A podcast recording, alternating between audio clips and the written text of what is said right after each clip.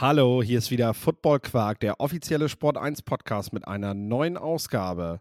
Yannick ist heute da. Wir wollen über die Chicago Bears und die besondere Situation sprechen, die wir jetzt rund um den NFL Combine erleben werden. Hört einfach mal rein. Viel Spaß.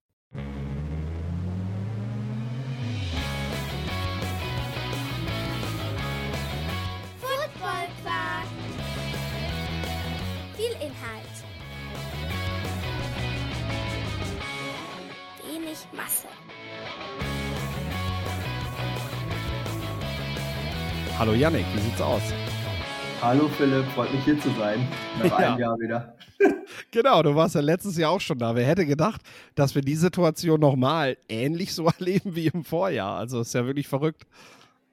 Ja, kommt nicht so oft vor, dass ein Team zweimal hintereinander den ersten Pick im Draft hat, oder? Genau, genau. Jetzt natürlich nicht, äh, nicht so, dass man das sportlich halt nicht hingebogen hat und deshalb an eins dran ist, sondern diesmal waren es die Panthers, die das schwächste Team gewesen sind und die Bears hatten aber aus dem letzten Jahr noch den Pick. Ähm, ja, wir haben im letzten Jahr, du sagst es schon, haben wir im Vorfeld zum Combine ähm, über die Situation bei den Bears und was man mit dem First Pick macht, gesprochen. Und äh, ich habe, ich kann das Ganze gerne nochmal empfehlen, wenn ihr nochmal hören wollt, weil wir da auch über Kompensation, über realistische Trade-Szenarien und so gesprochen haben.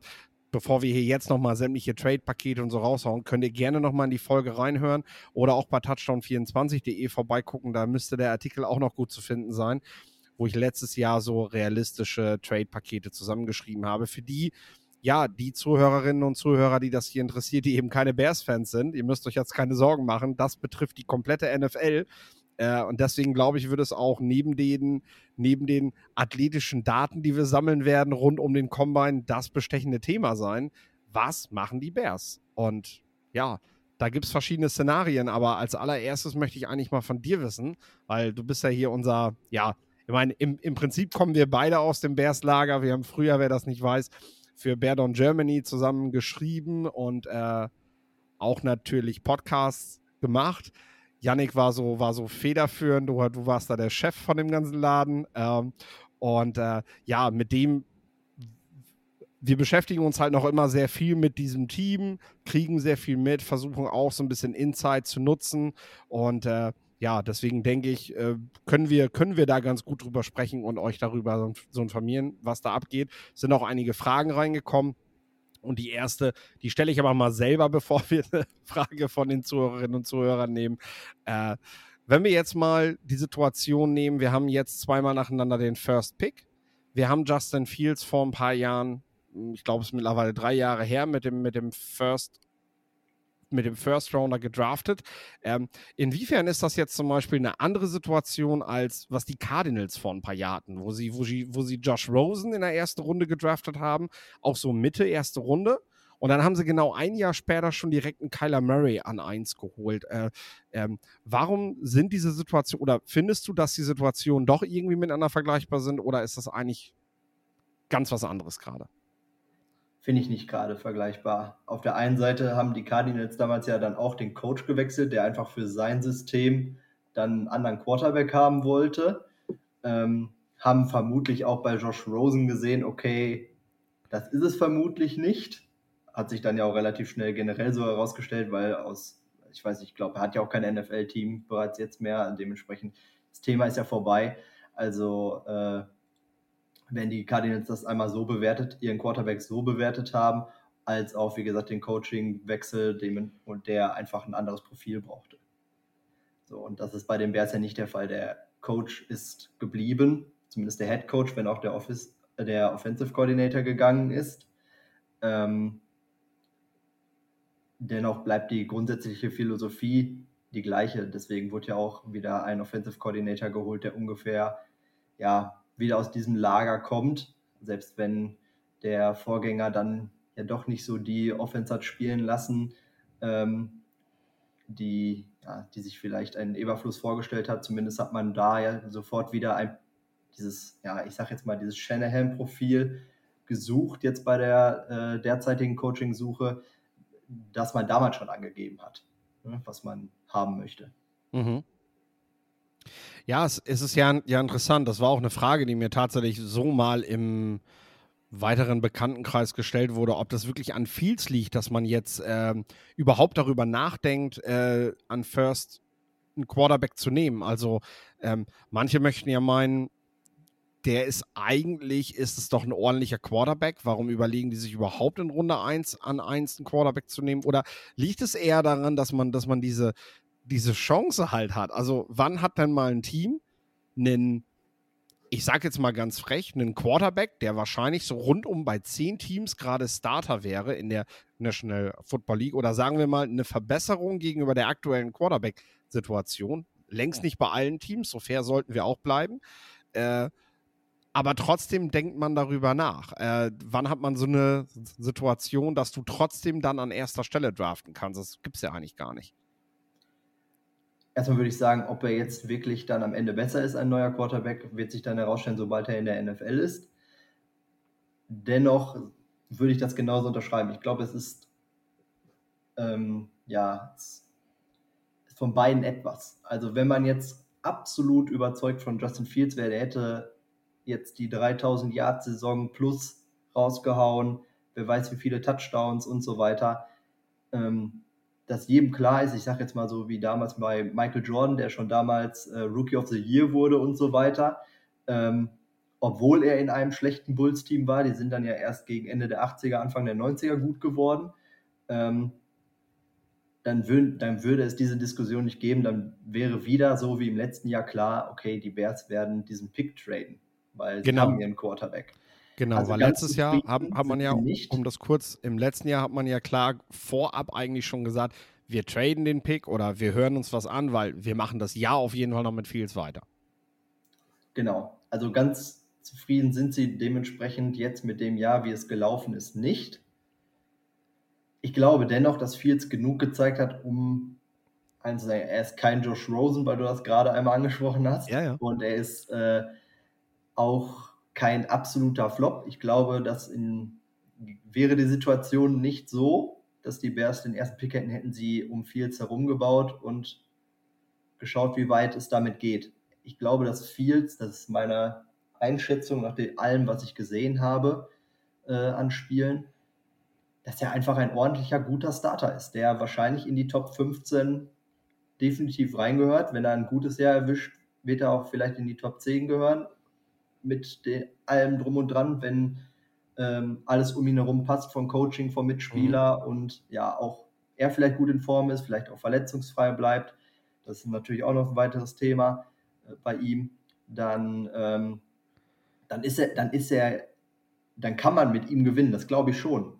Nur braucht er eben diese perfekten Gegebenheiten, weil er ein guter Starter ist. Aber wie wir jetzt gemerkt haben, man braucht in der NFL einen absoluten Top-Mann, um wirklich, ja, dauerhaft gewinnen zu können. Nicht um mal einmal die Reise nach oben zu machen, ich sage jetzt mal wie die Eagles mit Folds, sondern, ähm, sondern wirklich dauerhaft da oben zu bleiben. Dann sind, ja, dann sind konstante Erfolge möglich, wie man ja jetzt dann auch an Patrick Mahomes sehen kann, der definitiv keine perfekten Bedingungen dieses Jahr hatte. Und am Ende haben sie trotzdem gewonnen. Genau, genau. Also ganz klar schon mal das Statement und das ist, denke ich, auch eine Sichtweise, die die National Football League auch generell hat, wenn man da reinguckt und mal sieht, was die anderen Teams so zu der ganzen Situation bei den Bears gerade sagen. Äh, ganz klar, wenn die Bears den First Pick nicht hätten, sondern jetzt sind sie ja mit ihrem eigenen Pick an neun dran. Dann würde man diese Diskussion wahrscheinlich gar nicht führen.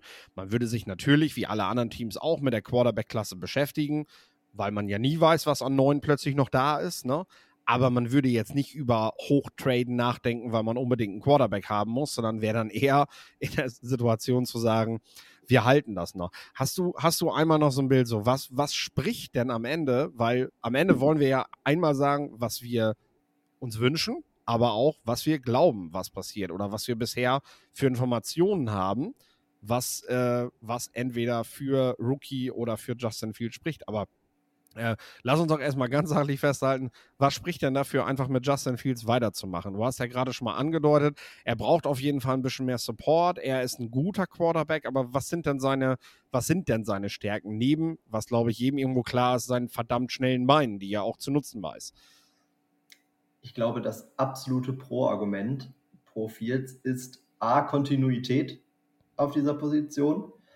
Ähm, dass man mal etwas aufbauen kann und eben nicht wieder jetzt ja, von vorne beginnt, zumal ich ja gerade schon mal erwähnt habe, ein Draft-Pick, egal wie gehypt, egal wie hoch angesehen er ist, es ist ein Talent und das kann aufgehen oder nicht aufgehen.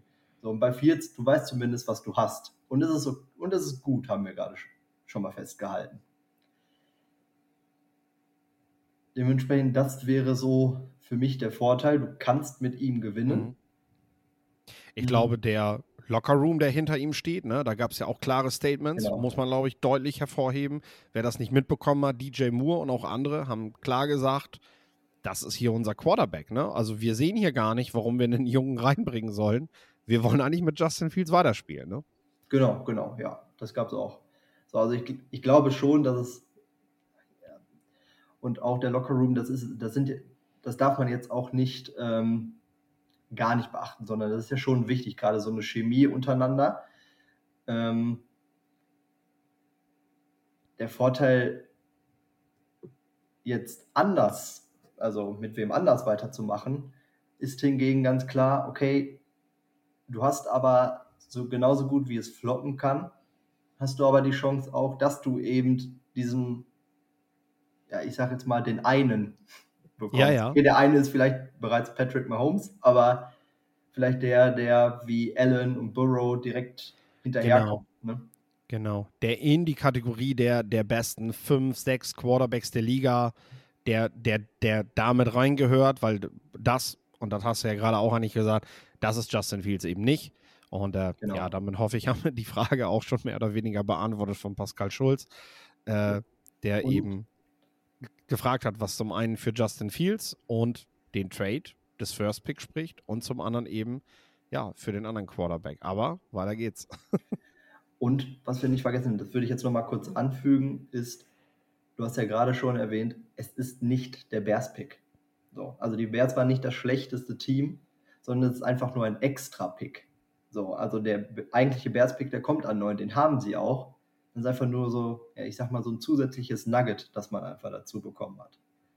So. Also man ist, es ist eine absolute Luxussituation, ähm, ja, damit einfach jetzt einen Quarter wegnehmen zu können. Und ansonsten hat man die Picks ganz normal weiter, wie man sein Team aufbauen möchte. Und der zusätzliche Quarterback ist einfach nur, den gibt es noch oben drauf. Also ich glaube, die Situation hat es noch nie gegeben. Das ist ja verrückt eigentlich, wenn man überlegt, dass man sich jetzt einfach mal einen Quarterback gönnen kann. Ja, und, und ich denke, was eben auch wichtig ist, was eben, ja, was vielleicht nicht für Justin Fields, aber für die Situation eben spricht, mit Justin Fields weiterzumachen. Es ist ja eigentlich, also du kannst ja von 100, also du kannst ja zu 100 Prozent davon ausgehen, dass wenn die Bears an Nummer 1 keinen Quarterback nehmen, dass sie diesen Pick traden werden dass du dafür was zurückbekommst. Und ich male jetzt einfach mal ein Szenario. Werden die Raiders-Fans vielleicht nicht feiern, aber äh, wir traden mit den Raiders und kriegen neben vielen Draft-Picks eben genau das, was man letztes Jahr auch mit DJ Moore gemacht hat, dass man den eben auch von den Panthers losgeheist hat, weil man ganz klar gesagt hat, ich will nicht nur äh, Draftpicks haben, sondern ich will auch einen Blue Chip Player haben. Ich will, dass euch das wehtut und dass mich das sofort besser macht. Und jetzt nehmen wir einfach mal einen 26-jährigen Pass Rusher wie Max Crosby, der dann plötzlich in so einen Deal mit reinkommt, weil die Raiders so desperate sind, einen Quarterback zu brauchen, dass sie das machen. Ähm, das sind, das sind gute Gründe, oder? Auch, auch, auch die, die, die für Justin Fields sprechen, äh, obwohl er da selber gar nichts damit zu tun hat, wenn Max Crosby plötzlich mit im Kader wäre. Na, ja, natürlich kannst Man du. Man sieht das Leuchten gerade in Yannicks Augen, als er den Namen gehört hat. umso, mehr, umso mehr Picks du hast, wollte ich gerade sagen, desto mehr kannst du natürlich äh, dein Team aufbauen und allgemein ein viel stärkeres Gebilde aufbauen ähm, als mit weniger. Das ist ja rein logisch. Du musst natürlich auch hier erstmal wieder das richtige Händchen beweisen, dass die auch wirklich aufgehen. Und dann ähm, sollte das der Fall sein, wie es jetzt glücklicherweise jetzt mit dem, bei dem Panthers Trade tatsächlich so gewesen ist, dass DJ Moore aufgegangen ist, dass der Pick danach aufgegangen ist, der ähm, mit Daniel White, der Right Tackle, dass der Second-Round-Pick, den wir von den Panthers bekommen haben, mit Tyreek Stevenson sich als sehr, sehr gut ähm, beweist momentan. Dann, ähm, ja, wenn das nochmal so gut läuft, kannst du natürlich ein super Team darauf aufbauen. Und dennoch, ja, man soll nicht immer von einem Spiel ausgehen. Ja, dennoch gewinnt am Ende Patrick Mahomes und nicht Brock Purdy mit dem perfekten San Francisco 49ers Team. Zumindest wurde das immer gesagt, dass dieses Team so, ja, so ausgewogen, sehr, sehr stark ist. In ja. allen Ebenen bis in die Tiefe hinein. Ja, und ich meine, das ist, wenn wir jetzt mal, wenn wir das jetzt mal umdrehen, das sind halt alles Dinge, die für den Rookie Quarterback sprechen. Und das ist eben nicht nur das mögliche Potenzial eines Mahomes, Josh Allens, Joe Burrow, wo wir noch überhaupt keine Ahnung haben, ob das überhaupt aufgeht. Es kann auch komplett in die Hose gehen. Aber das ist ja auch ein Punkt. Ähm, Brock Purdy hat ja gerade dieses Supporting Cast, weil der, ich meine, das ist natürlich extrem. Der ist einfach als allerletztes gepickt worden. Ich meine, weniger Geld kannst du ja für die Ressource Quarterback gar nicht ausgeben als Team, was halt einfach Geld ist, was du für andere Spieler ausgeben kannst. Ähm, aber das ist ja auch etwas, was für einen Rookie-Quarterback spricht, weil Justin Fields muss nächstes Jahr bezahlt werden, wenn du jetzt mit ihm weitermachst. Und genau. dann du sagst ja schon, er braucht eigentlich den Support, dann wird es halt aber schon schwieriger, ihm diesen Support zu. Also ich sage jetzt mal ganz platt gesagt, du hast dann DJ Moore und in einer Fantasiewelt vielleicht auch Max Crosby bei dir im Kader, die du beide gut bezahlst, dann wird es halt auch dünn, wenn Justin Fields dann dabei ist. Ne? Genau, genau. Und auf einen äh, Discount, auf eine, da, da brauchen wir bei Justin Fields nicht warten. Nein, das dafür darf er nicht. Der, dafür ist der Manager, also der Berater von Justin Fields, ähm, einfach gut bekannt. Also der, er wird da sehr, er wird hoch ansetzen, sag ich jetzt mal. ja, und ich meine, das ist auch dein gutes Recht bei deinem allerersten Vertrag, den du praktisch komplett verhandeln darfst, weil ähm, wenn du gedraftet wirst, gibt es viele Sachen, die einfach feststehen. Da kannst du gar nicht so viel dran machen. Ähm, aber das ist so der erste Vertrag, den du eincashen willst. Ne? Und das geht jedem Spieler so. Danach ist man vielleicht auch bereit dazu, ne, wenn, wenn das Neue, also wenn du jetzt nochmal für vier Jahre verlängerst und dann geht es weiter, dann bist du vielleicht bereit dazu, den Discount zu nehmen, weil du dein Geld verdient hast. Ähm, aber das musst du jetzt natürlich auch mitnehmen an der Stelle. Ähm, ich wollte das halt nur mal so sagen, das ist ja etwas, was die Bears sich auch überlegen müssen, wenn sie jetzt schon sagen, ja, ohne besseren Support wird das eng bei Justin Fields, dann ist das ja auf jeden Fall etwas, was mehr für den Rookie spricht, weil ja, wenn du halt dann eh schon ein paar Leistungsträger hast und du kannst dir dann die Frage stellen, ob DJ Moore und wegen mir Cole Kmet dann eben ausreichend sind, um mit Justin Fields in den nächsten Jahren erfolgreich Football zu spielen. Und wenn du da halt sagst so, ah, wahrscheinlich nicht, ja, dann spricht das ganz klar für einen Rookie Quarterback. Und lass uns da einmal hingehen. Ähm, ich stelle dir ganz provokativ die Frage, ähm, warum müssen wir an dieser Stelle nur über Caleb Williams reden? Weil Caleb Williams der beste Quarterback ist. Zumindest sind sich da sehr, sehr viele einig, oder? Also das, man kann ja schon von einem Konsens sprechen. Also ich habe sehr viele Diskussionen, ob Drake May jetzt äh, die Nummer zwei ist, ob Jane Daniels eine Nummer zwei ist. Ich glaube, für, für mich ist es Drake May dann doch weiterhin.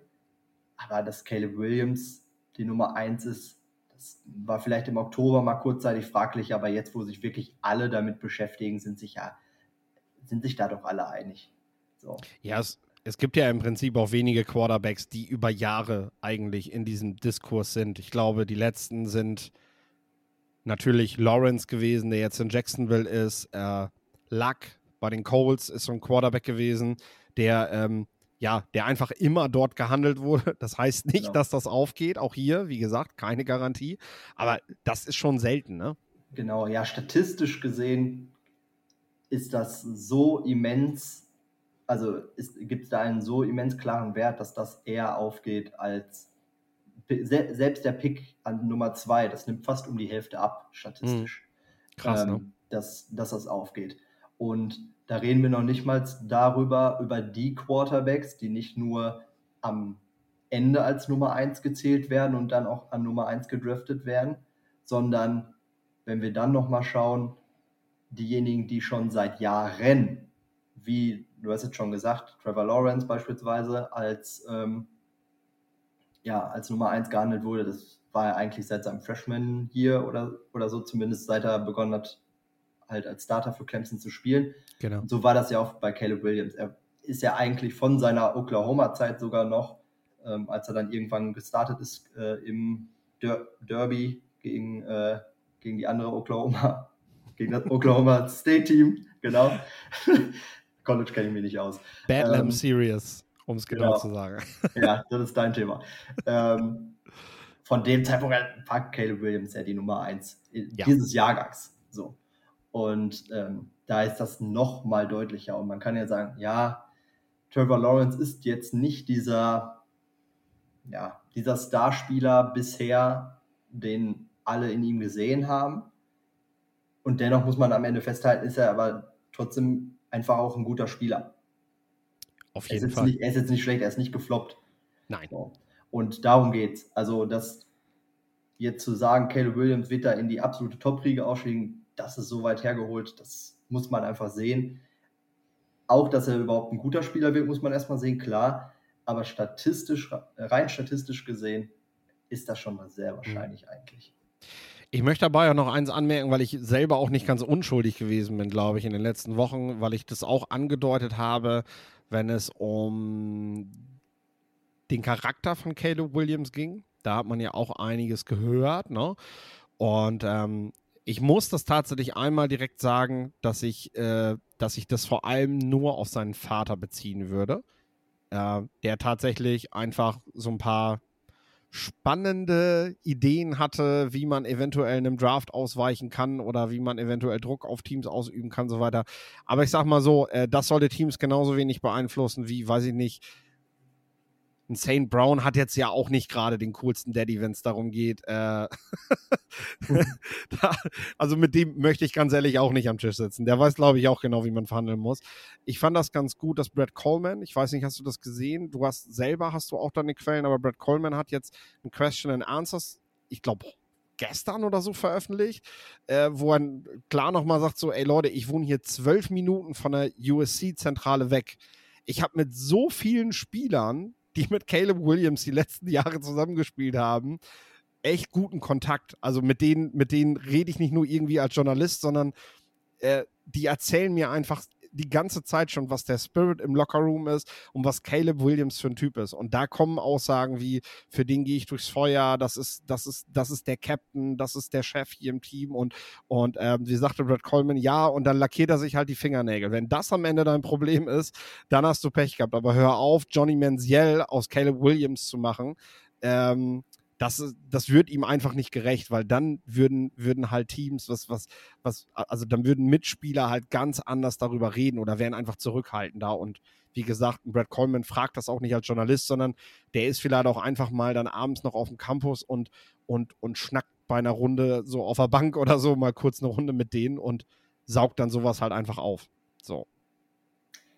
Ja, ich glaube, da ging es viel auch um, äh, um dieses Zitat nach dem Bowl-Game. Dass Jetzt sind wir ein Team, Genau. das da nach dem Spiel gemacht wurde, nach dem Sieg. Ähm, das wurde ja sofort, dadurch, dass er einfach so polarisiert und so gehypt ist, sofort auf Caleb Williams bezogen. Es wurde jetzt mehrmals klargestellt, dass das nicht auf ihn bezogen war, sondern allgemein äh, ja, auf dieses, ja, auf das Transfergebaren, das bei USC ähm, jährlich da stattfindet und dass die Zugänge, die dort im Sommer kamen, eben nicht so die Leistung gebracht haben. Deswegen sind sie ja auch nicht so gut gerankt gewesen am Ende, ähm, wie man es vielleicht vorher gehofft hat oder auch erwartet hat mit Caleb Williams dann als Quarterback.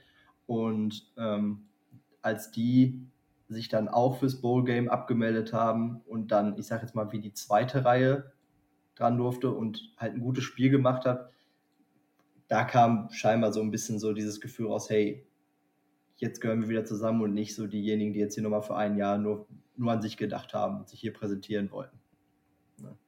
Ja, und das stimmt ja tatsächlich. USC hat ja wirklich äh, inflationär das Transfer Portal genutzt für sich. Ne?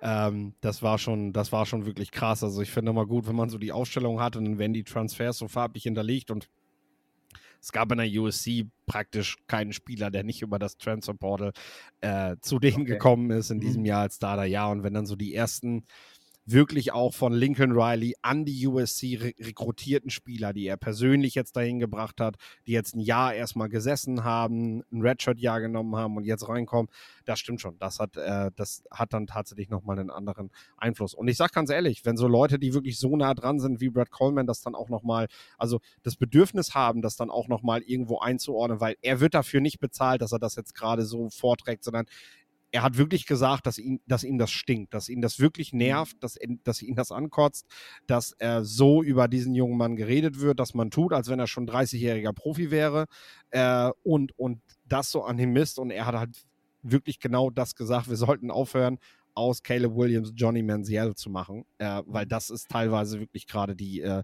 die Tirade, die rumgeht. Ne? Ja, darf ich äh, noch einmal zu dem Vaterthema, was du gesagt ja, hast, ja. sagen?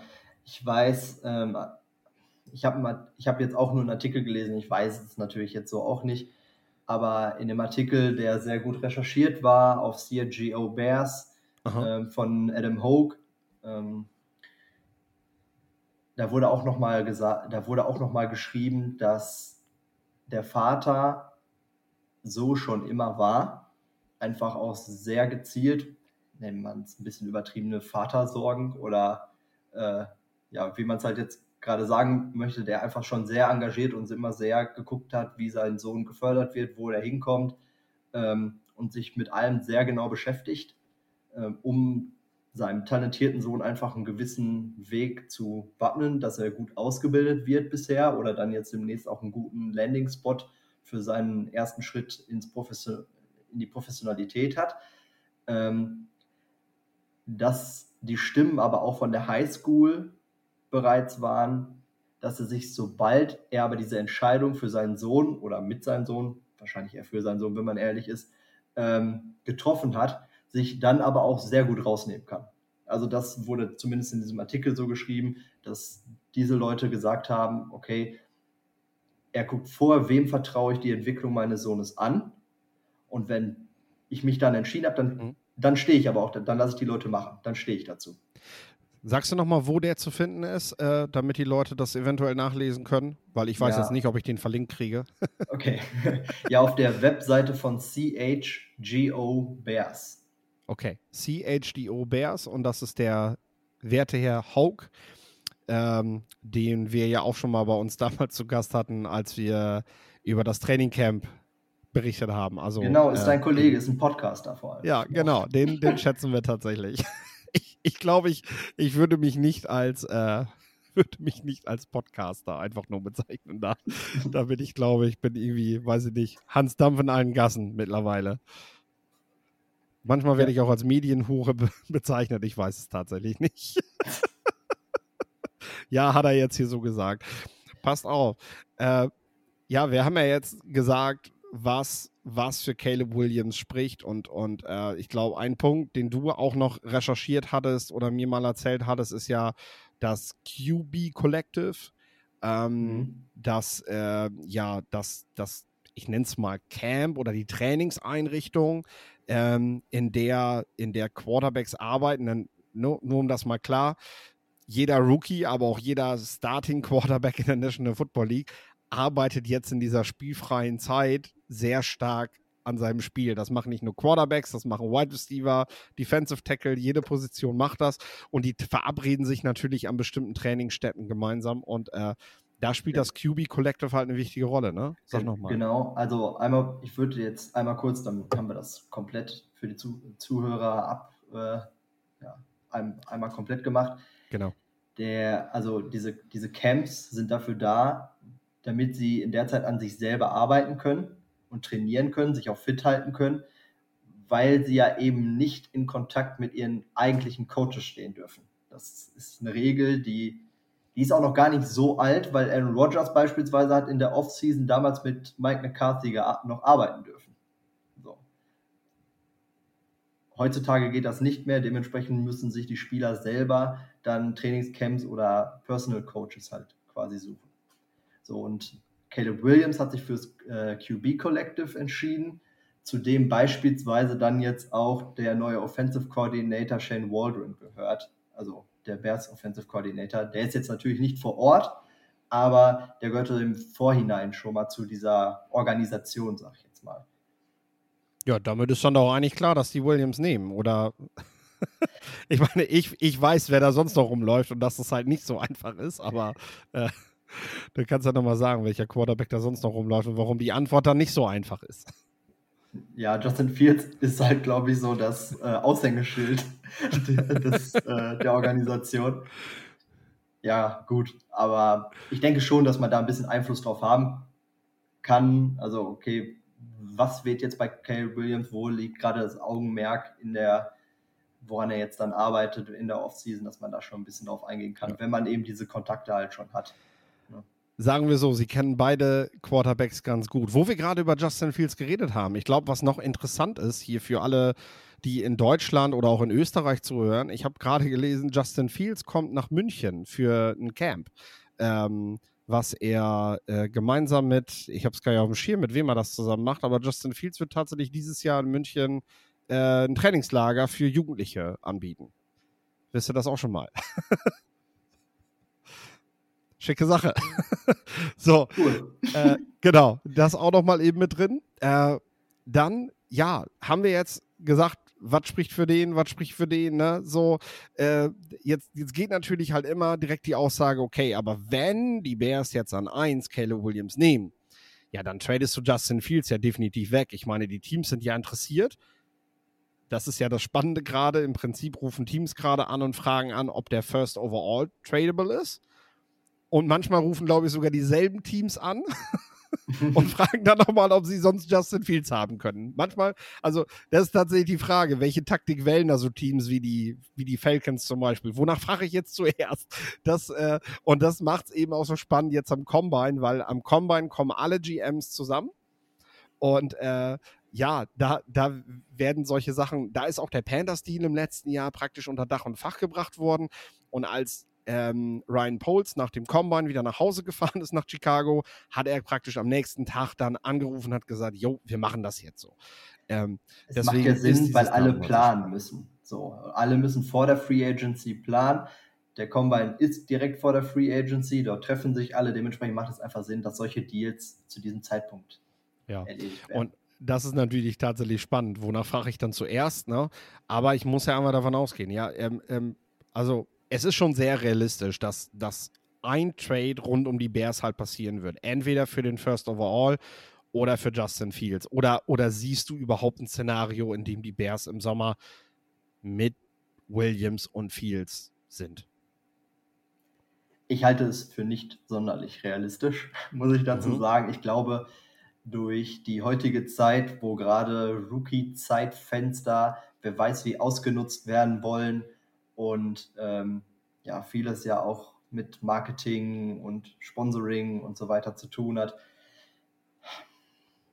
Ich glaube, die Zeit ist vorbei, wo man sich das einfach gönnt, denjenigen erstmal nochmal ja, ein bisschen ruhiger ank ankommen zu lassen, erstmal an ihnen sich noch arbeiten zu lassen, ihm dieses Jahr zu geben, einem Rookie Quarterback, während man mit einer guten Lösung selber spielen kann was manchmal gemacht wird, sind diese, Über diese Kurzübergänge.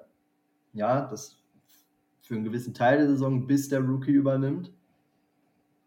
Das sind dann meistens allerdings keine Quarterbacks, die es lange aushalten und dann startet der Rookie schneller als, ja, als einem lieb ist. Hat man dann Justin Fields gesehen, der Andy Dalton verdrängt hat, hat man an Trubisky gesehen, ja, der auch sofort dann quasi am Ende gespielt hat, obwohl man erst Mike Lennon haben wollte. Ähm, das geht meistens, das geht meistens so nicht auf. Mit Justin Fields hätte man jetzt einen, der halt wirklich ein guter Starter ist und der da zu Ende spielen kann. Dennoch wissen wir auch da, sobald da eine Verletzung ist, sobald dort auch nur eine Interception geworfen wird, ist gerade in Chicago das. Gerade in Chicago, ja. Mediale einfach so stark, dass sofort alle Caleb Williams fordern. Also den Rookie, selbst wenn es nicht Caleb ist, ähm, den Rookie halt fordern werden. So. Und dementsprechend glaube ich nicht. Und wie gesagt, dann ist da noch dieses Zeitfenster, so viel Spielpraxis wie möglich sammeln, damit man dann auch frühzeitig im Jahr zwei, drei schon auch ja, für den Super Bowl angreifen kann. Ja, was wir gerade auch schon mal erwähnt haben, weil dann, weil der Quarterback-Vertrag dort einfach so besonders günstig ist. Dennoch, wenn ich mir jetzt persönlich etwas wünschen könnte, Ja. dann, dann, würde ich, dann würde ich das natürlich tun, weil ich das einfach entwicklungstechnisch, sagt man das, Äh, einfach von der Entwicklung her fände ich das am praktischen. Jemand, der jetzt einfach so viel gerade um die Ohren hat, mit diesem ganzen Draft-Prozess, sich währenddessen noch vorbereiten muss. Ja. Er hat einfach so viel zu tun, das glaubt man nicht, dass das äh, dem, dem ein Ja zu geben, runterzufahren, da wirklich behutsam auf kleine Stellen, die, und er ist ja noch sehr jung, logischerweise hat er noch Schwächen, ihn ankommen zu lassen, ans NFL-Niveau an, sich langsam Mhm. heranzuführen, ihn da heranzuführen und dass er sich da anpassen kann, ist für mich eigentlich Gold wert, so ein Jahr. Und ich glaube, auf lange Sicht dementsprechend dann eigentlich auch besser, sieht man gerade an John Love, der weitaus weniger gut war als Caleb Williams zum Zeitpunkt, als er gedraftet wurde. Ja, und heute muss ich trotzdem, auch wenn er ein Packers Quarterback ist, sagen, yo, da hat sich was Gutes raus gemacht. Der hat jetzt zuletzt richtig stark gespielt. Ähm, dass das ein gutes, also ein erneutes Beispiel ist, dass das auch immer noch eine Variante ist, auch heutzutage, die eigentlich, ja, die jetzt auch nicht so ganz verkehrt ist. So. Ja, jetzt haben wir natürlich in kann. Chicago. Ja, jetzt haben wir natürlich in Chicago nicht die Situation, Rogers Love, Justin Fields ist eben auch noch relativ jung und äh, Ja. ja, ich glaube, auch eine Rolle spielt, dass er den Lockerroom halt gerade so sehr hinter sich hat. Das kann dann für einen Rookie eben auch nachteilig sein, obwohl ich sage, hey, ihr seid alles Profis, egal mit welchem Quarterback ihr da spielt, wenn das ein vernünftiger Dude ist. Ja, Also, ich wollte wenn gerade sagen, einfach- wenn er doch auch einfach cool ist und die sich mit dem auch verstehen, Genau, sollten sie genau. einen Stein in den Weg legen. Dann wird Ich sich das wahrscheinlich eher- auch schnell ändern. Du sagtest gerade, ja, Rogers hatte nochmal ein anderes Standing. Das ist es vor allem. Und ja, er war auch schon älter. Ähm, Brett Favre, um weiterhin bei den Packers zu bleiben, weil die es scheinbar immer so machen, gefühlt, war auch schon älter zu dem Zeitpunkt, als Rogers dann noch ein Jahr da war. Ähm, Drew Brees war allerdings 2004 noch ein Jahr bei den Chargers und hat da eine Pro Bowl Season seinen Durchbruch gefeiert quasi. Vor, also ich meine, die Chargers haben Philip Rivers geholt, eben weil sie nicht überzeugt von Drew Brees waren. Und er hat dann dort im letzten Jahr noch gespielt. Rivers hat man die Zeit gegeben und er hat sich, ja, und dann hat er eine Pro Bowl Saison gespielt. Drew Brees war der, wie gesagt, hatte seinen Durchbruch, hat wer weiß wie performt. Ja, kann auch, also. ne, Ja, das, das ist tatsächlich ein gutes. Beispiel, dass du halt auch sagst, ja, das Der war hat's eben noch gegeben, jünger. Ne? So, wir Der brauchen war es. ungefähr in dem Alter von Justin Fields jetzt. Ja.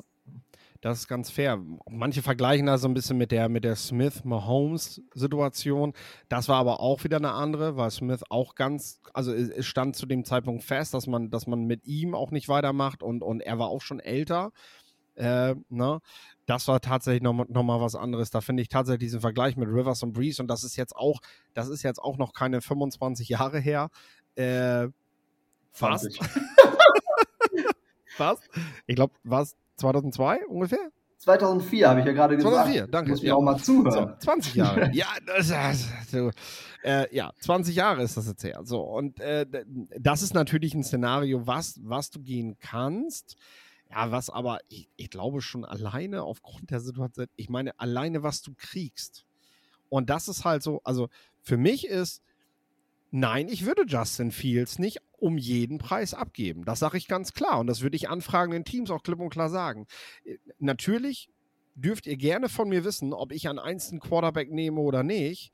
Äh, ne? Und Justin Fields kann auch auf den Markt kommen, aber ich bin nicht bereit, für das, was Fields bisher geleistet hat, ihn jetzt einfach abzugeben, nur weil ich keinen Startplatz mehr für ihn habe. Also ähm, ich sag, ja, ich, ich sag ganz fair, ähm, ähm, ein Zweitrunden-Pick ist mir da eigentlich zu wenig, sage ich ganz ehrlich, für das, was, was er bisher geleistet hat. Und wenn wir bedenken, ein Zweitrunden-Pick, das haben die 49ers für Jimmy Garoppolo damals bezahlt, im selben Alter, als der vier gute Spiele bei den Patriots hatte und dann wieder auf die Bank gegangen ist für Tom Brady.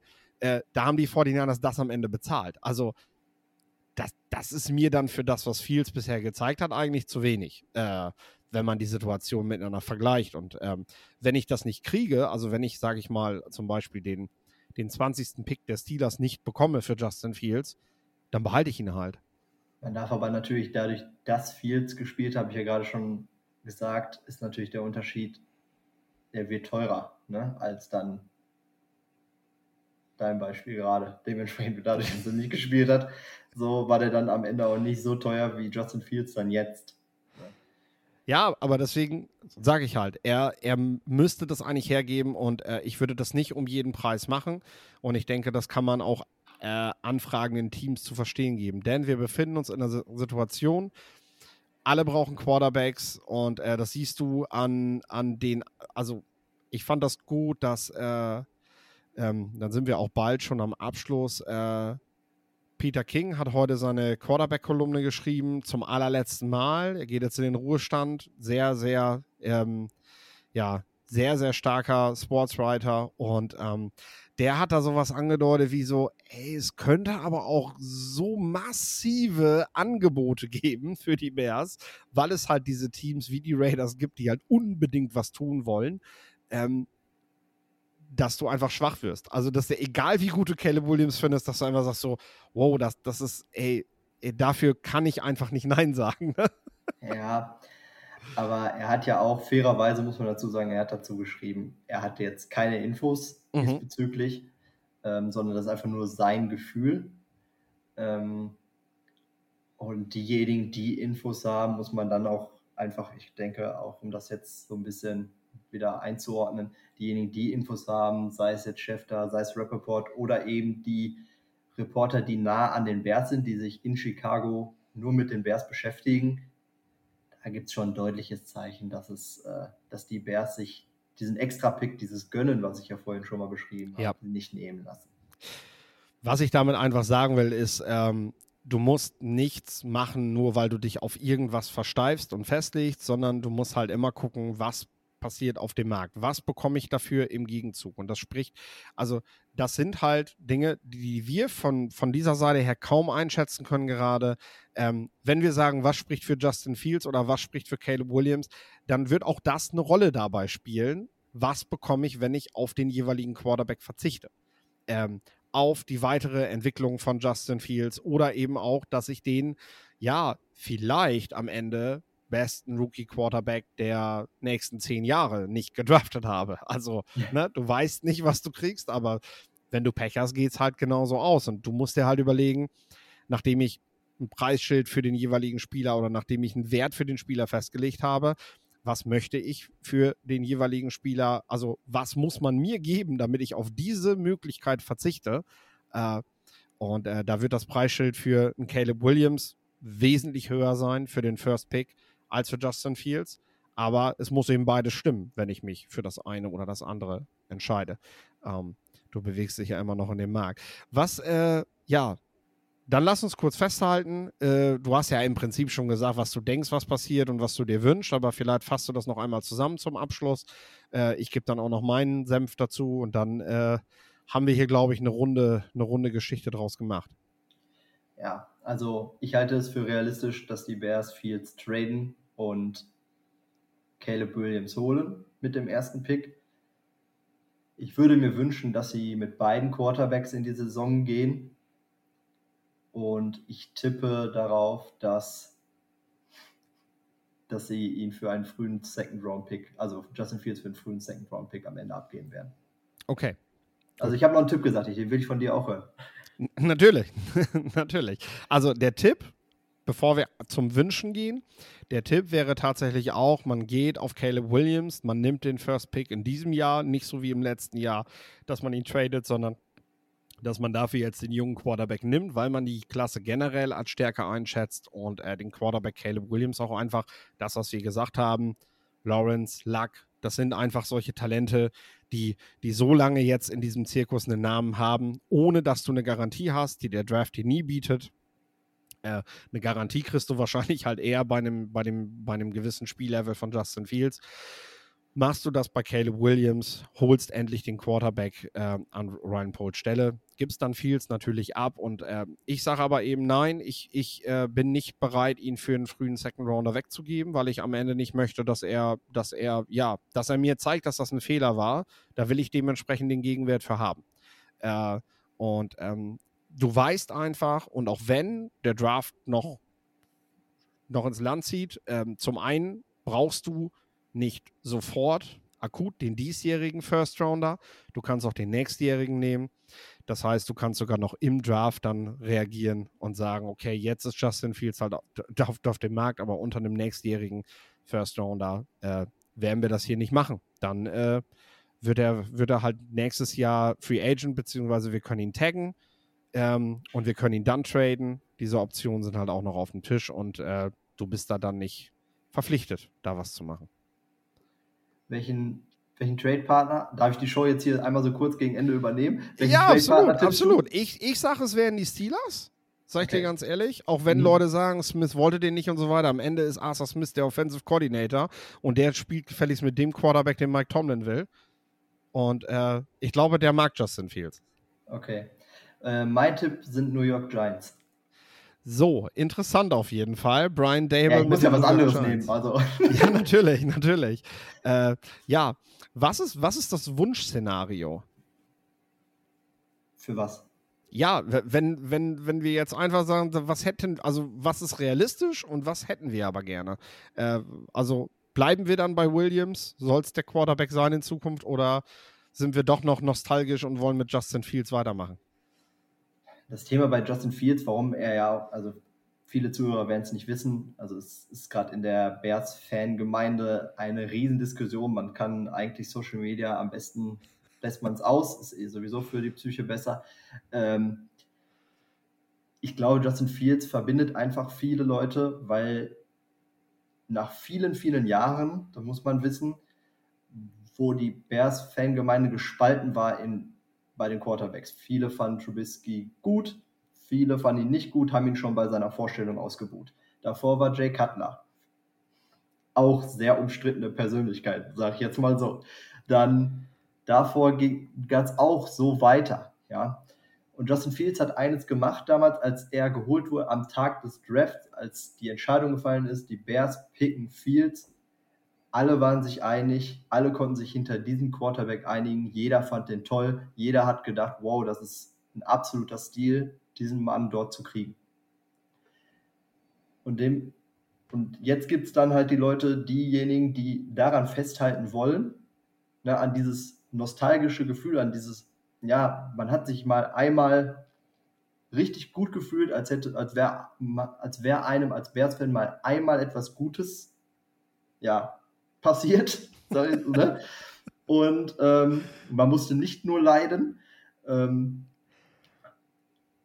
ja, aber ich denke, da muss man sich, da muss man sich einfach von trennen und dann die logische Entscheidung. Wir haben das ja jetzt hier lange genug aufklamüsert.